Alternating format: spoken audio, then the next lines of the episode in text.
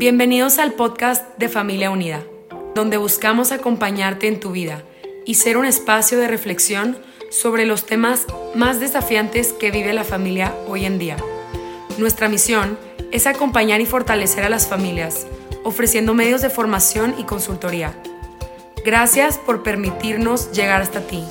Confiamos en que cada episodio será una oportunidad de aprendizaje y reflexión personal. Muchísimas gracias por invitarme a participar en este podcast de Familia Unida. Creo que lo primero es presentarme.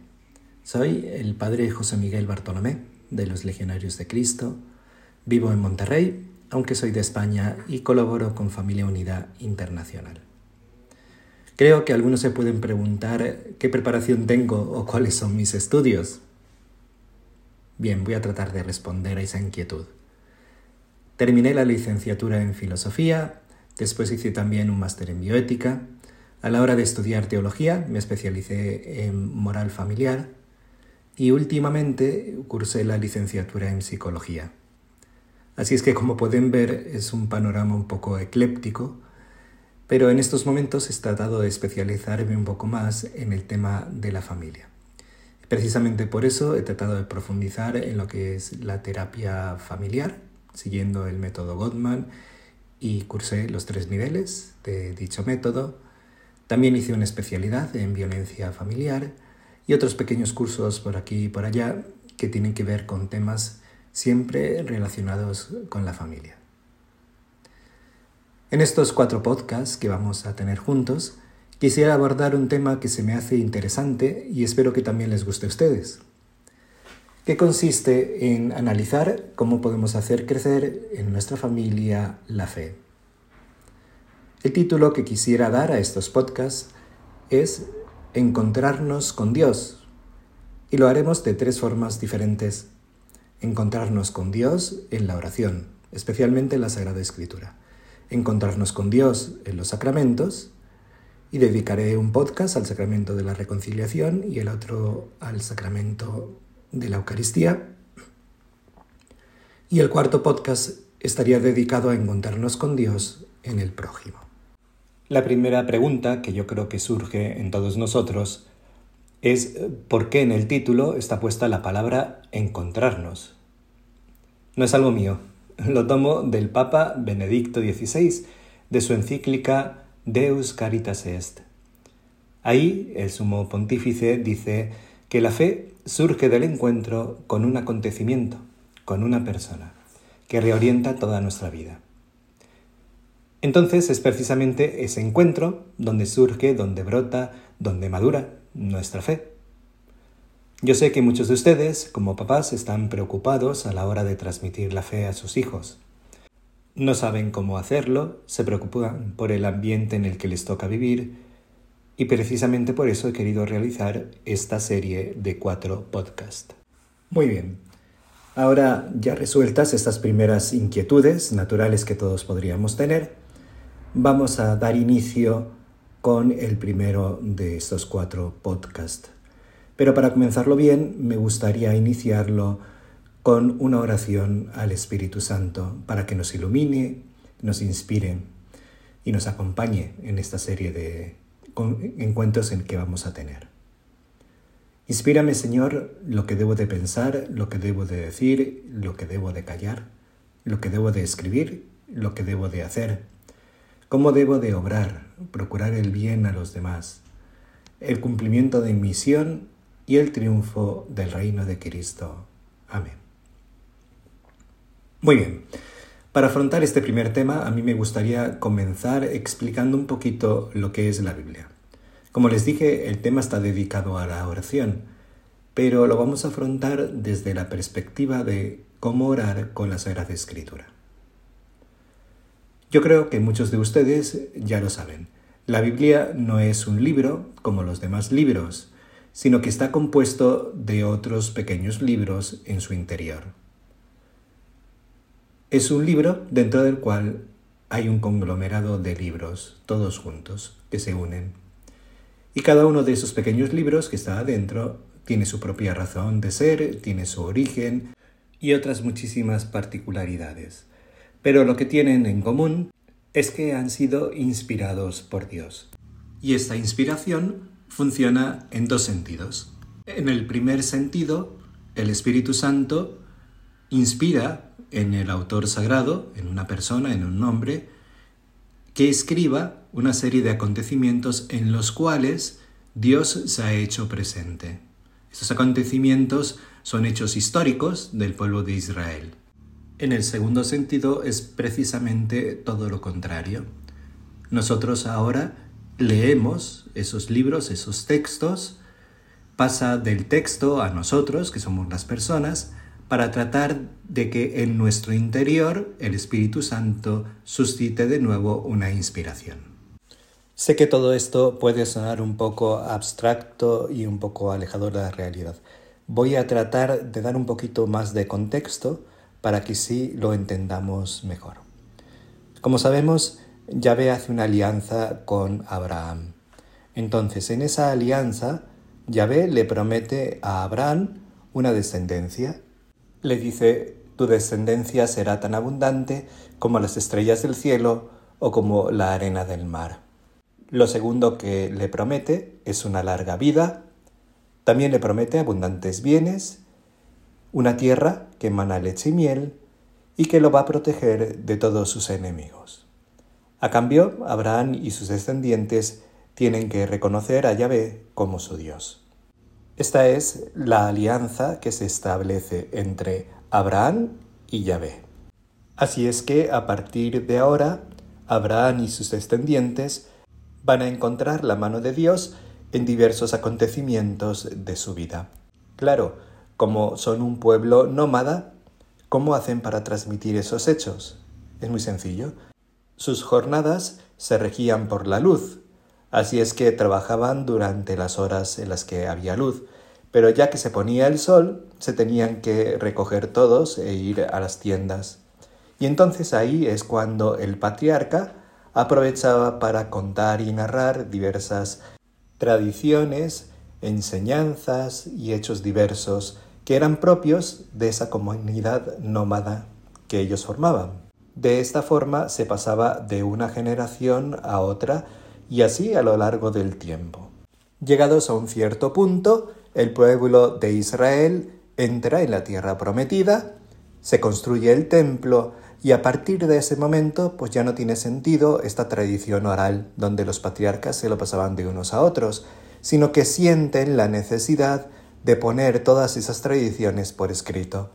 Es aquí donde actúa el Espíritu Santo en el corazón de algunos de los sacerdotes que estaban ahí en el templo para comenzar a recoger y recopilar las diversas tradiciones y ponerlas por escrito para que no se olviden. Perfecto. Entonces, en este contexto, es cuando la acción del Espíritu Santo tiene lugar. Inspira en los corazones de esos sacerdotes para recoger esas tradiciones y ponerlas por escrito. Esto va a cobrar muchísimo más sentido durante el periodo en el cual el pueblo de Israel va a ser llevado al destierro. Durante ese periodo, el Espíritu Santo suscitará y hablará en el corazón de otros muchísimos hombres israelitas para seguir poniendo por escrito diversos hechos y acontecimientos. Luego, además, usarán estas escrituras para reunirse y no perder esa identidad propia que tienen como pueblo. Así, contado de una forma sumamente breve y simplificada, podemos decir que tiene origen la escritura. Tiene su origen en Dios, es decir, la escritura sí es palabra de Dios, pero no son palabras textuales de Dios. La Biblia es un libro religioso, no es un libro ni histórico, ni científico, ni nada parecido. Es decir, es un libro religioso.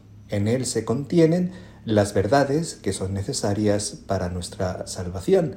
Y esas verdades las encontramos en diversos hechos y acontecimientos históricos en los que se reconoce la mano de Dios en favor del pueblo de Israel y después en favor del pueblo cristiano. Lo que tenemos que hacer ahora nosotros, en nuestra época, en el momento en el que nos toca vivir, a la hora de ir a la, oración, es precisamente el proceso contrario. Como les decía al inicio, la Biblia también es especial en el hecho de que no es un libro como todos los demás que tenga un inicio y un final, sino que está compuesto de otros muchos libros en su interior. Así es que, ¿por cuál de todos ellos vamos a comenzar? Mi sugerencia es que para hacer oración, dado que somos cristianos, la mejor forma de comenzar es precisamente por los Evangelios, que es donde nos cuentan y nos narran la vida de Jesús. Entonces, la idea es leer un pasaje del Evangelio, tratar de ponernos nosotros en el lugar de cada uno de los personajes que se encuentran con Jesucristo en ese momento, para que así el Espíritu Santo pueda suscitar en nuestros corazones alguna idea, alguna luz que ayude en la transformación de nuestro corazón, haciéndolo más semejante al de Jesucristo. Sé que todavía esto se escucha como algo muy etéreo, lejano a nosotros y muy difícil de vivir en familia. Voy a ver si con un ejemplo lo puedo hacer un poquito más práctico. Bueno, dado que estamos ya muy cerca de la Navidad, lo que podemos hacer es tomar el pasaje en el cual los ángeles se aparecen a los pastores. Nosotros vamos a ser los pastores. Es más, tú puedes decir a cada uno de tus hijos que se identifique con un pastor o cómo es ese pastor o el pastor que él representa. Entonces ya estamos todos puestos en el lugar de pastores. Y ahora vamos a escuchar la voz del ángel que nos anuncia la venida de un Salvador. Imagínate que eres un ángel que está en medio de la noche, en el campo, solo, y que, claro, es judío. Entonces, estabas esperando el Mesías, alguien que viniera a liberarlos de la esclavitud a la cual estaban ellos sometidos, especialmente pues ahora en ese periodo de tiempo por el pueblo romano. ¿Con cuánta ilusión estarías? Estoy seguro de que la primera reacción sería de una gran alegría, porque en realidad es lo que suscitó en ellos mucha alegría, entusiasmo, ilusión, y por eso se fueron corriendo hacia donde la estrella les indicaba que estaba naciendo ese niño, ese bebé, que iba a ser su salvador. Ahora imagínate también el que el pastor pueda cargar ese bebé. Yo creo que muchos de sus hijos han podido cargar en alguna ocasión a otro de sus hermanos más chiquito. Con qué ilusión, con qué entusiasmo lo recibieron en su propia familia, sus papás. Buscaron hacerle sentirse muy querido, muy apreciado, muy valorado. Bien, esos son los pastores y podemos ser nosotros. Ahora vamos a ponernos del lado del niño Jesús que está ahí lo primero es darnos cuenta lo indefenso que está y que va a depender de mí eh, que ese niño no se muera de frío, que tenga la ropita suficiente, que tenga la comida para que tampoco se vaya a morir de hambre. En definitiva, tengo que cuidarlo. Cuánta gratitud está por parte de Jesús, que es bebé, hacia todos esos pastorcitos y hacia nosotros que lo acogemos en nuestro corazón. De esta forma también nosotros nos podemos sentir muy queridos, muy amados, muy apreciados por Dios nuestro Señor, porque aunque lo que le podemos ofrecer, que es nuestro cariño, nuestro calor, nuestro alimento, es poquita cosa, sin embargo es mucho, porque para Jesús, que es un bebé, es la diferencia entre vivir o morir. Soy consciente de que esta dinámica a lo mejor puede funcionar con niños que son más pequeños, pero si tus hijos son más grandes, siempre se puede hacer otras dinámicas parecidas que te puedas inventar. O si son universitarios, un libro de los Evangelios, de dar forma que antes de dormirse en la noche puedan leer un pasaje y quedarse pensando en ese pasaje mientras les entra sueño. O al revés, a la hora de levantarse por la mañana, como muchas veces tienen que compartir cuarto, bueno, se despiertan los dos a la vez, pero uno entra antes a, a la regadera, bueno, el otro mientras está esperando Puede leerse un pasaje del Evangelio y tenerlo en su cabeza a lo largo del día. Es otra forma de hacerlo también, ¿no? Lo verdaderamente importante es entrar en contacto con la escritura, con el texto sagrado, para que entre a mi corazón y después en mi corazón el Espíritu Santo pueda suscitar ese movimiento interior que lo transforme. Somos seres humanos y nuestra relación con Dios siempre tiene que ser conforme a nuestra propia naturaleza humana.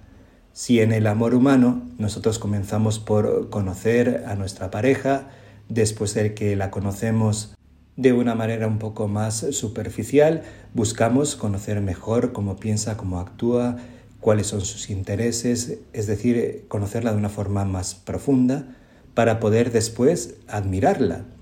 Ya que la conociste de una forma profunda y la admiras, entonces surge el amor hacia esa persona. Bueno, con Dios nuestro Señor es exactamente lo mismo. Tengo que estar en contacto con Él para conocerlo, para entrar en su corazón, cómo piensa, cómo actúa, cuáles eran cada una de las intenciones, qué es lo que buscaba en los diversos encuentros que tuvo con esas personas, para que así, conociéndolo de una forma más profunda, pueda admirar a Jesucristo y una vez que lo admire, pues surgirá el amor y el deseo de imitarlo en mi propia vida lo cual tendrá como fruto la transformación de mi corazón, haciéndolo más semejante al de Jesucristo. Les agradezco muchísimo la atención que han puesto durante este episodio y les recuerdo que este es el primero de una serie de cuatro episodios que vamos a tener sobre este tema que es el encuentro con Jesucristo. En el siguiente podcast hablaremos de lo que es el encuentro con Jesucristo en los sacramentos y nos dedicaremos a profundizar un poco el sacramento de la reconciliación. En el tercer podcast abordaremos el sacramento de la Eucaristía, un poco centrados en lo que viene siendo la misa, y en el cuarto y último podcast será el encuentro con Jesucristo en mi prójimo. De nuevo, les agradezco muchísimo que hayan dedicado un tiempo a escucharme y espero que estas ideas hayan sido de utilidad para ustedes y para su familia. Nos vemos en un próximo episodio.